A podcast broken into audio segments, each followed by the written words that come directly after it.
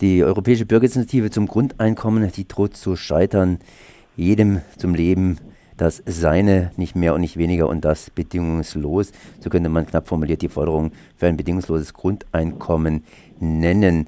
Heute zumindest endet die Sammlungsfrist für Unterschriften zu einem bedingungslosen europäischen Grundeinkommen. Ich bin jetzt verbunden mit Stefan Füsser vom bedingungslosen Grundeinkommen. Servus. Ja, hallo, genau. Stefan Füsers vom Netzwerkrat des Netzwerks Bedingungsloses Grundeinkommen in Deutschland. Das bedingungslose Grundeinkommen, dafür wurden Unterschriften gesammelt, nicht nur hier in Deutschland, sondern europaweit. Das Ganze sollte hier der Europäischen Kommission vorgelegt werden, eben das Thema bedingungsloses Grundeinkommen. Das scheint jetzt hier zu scheitern. Man hätte normalerweise 1000, nee, nicht 1000, sondern 1000 mal 1000, sprich eine Million Unterschriften sammeln sollen.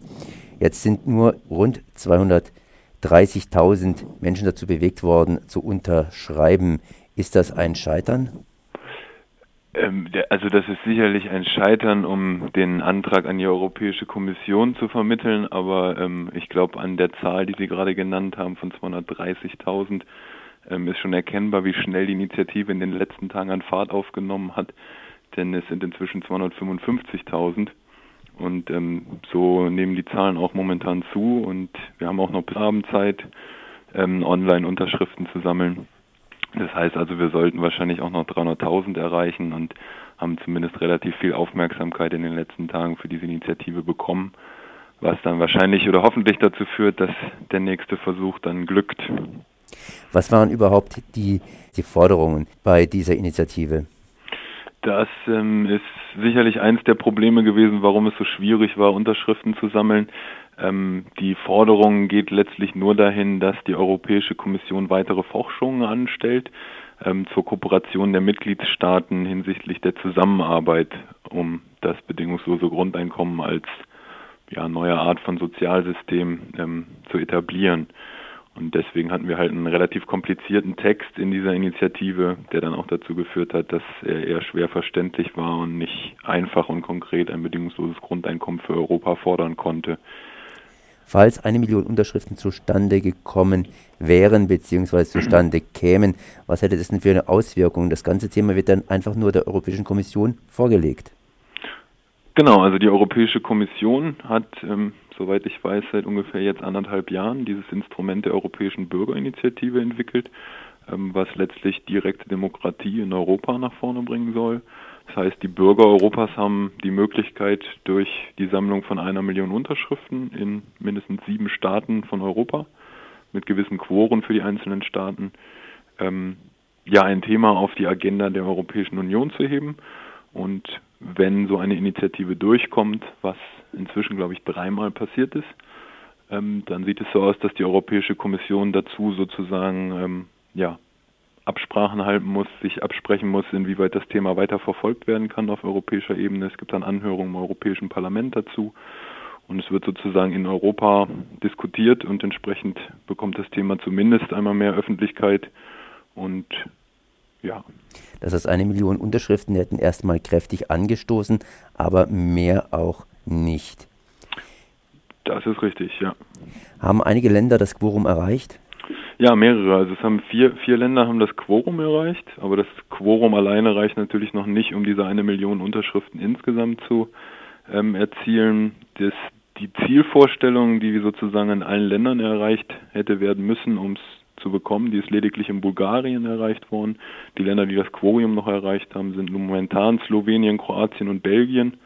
Und ja, die Niederlande steht wahrscheinlich noch zur Debatte, ob sie es in den nächsten Stunden noch erreicht. Da sind wir gerade bei 85, 86 Prozent des Quorums. Woran liegt es, dass die Länder so unterschiedlich abschneiden? Wenn ich richtig gesehen habe, schneiden die Länder wie Deutschland, Frankreich relativ gut ab, aber Italien und Griechenland, bei denen man vermutet, dass sie eigentlich aufgrund ja, der Finanzprobleme vielleicht etwas stärker beim bedingungslosen Grundeinkommen zugreifen zugegriffen hätten, relativ schlecht.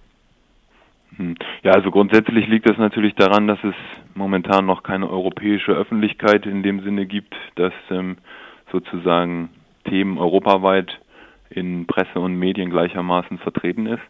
Und entsprechend ähm, liegt es natürlich immer an den nationalen Initiativen, das Thema sozusagen auf die Tagesordnung zu heben, das Thema bekannt zu machen und ähm, zu verbreiten. Das ist in unterschiedlichen Ländern gut gelungen. Ähm, überraschend zum Beispiel in Bulgarien, wo das Thema vor einem Jahr noch überhaupt nicht aktiv war. Ähm, Bulgarien hat auch erst in den letzten Tagen überhaupt Unterschriften äh, für diese Initiative in einer höheren Anzahl bekommen. Also momentan ähm, sammelt Bulgarien täglich mehr Unterschriften als Deutschland und Frankreich zusammen, obwohl es ein relativ kleines Land ist. Also das, das, das liegt wirklich daran, inwieweit die Initiativen für diese, für diese Kampagne in den Ländern aktiv sind. Und leider ähm, waren dann in Italien und Griechenland anscheinend relativ wenige ähm, Leute für diese Initiative aktiv. Gibt es einen Plan B? Das heißt, wie geht es weiter? Oh, es gibt äh, viele verschiedene äh, Sachen, die jetzt dadurch angestoßen worden sind. Also einmal ähm, ist momentan ein Folgeprojekt mit europäischen Mitteln geplant. Diese europäischen Mittel müssen natürlich noch beantragt werden, aber da sind wir ähm, ja relativ nah dran an den an den Ausschreibungen, die die Europäische Union ähm, für eine aktive Zivilgesellschaft in Europa hat. Also es geht dann hauptsächlich um die Vernetzung zu dem Thema.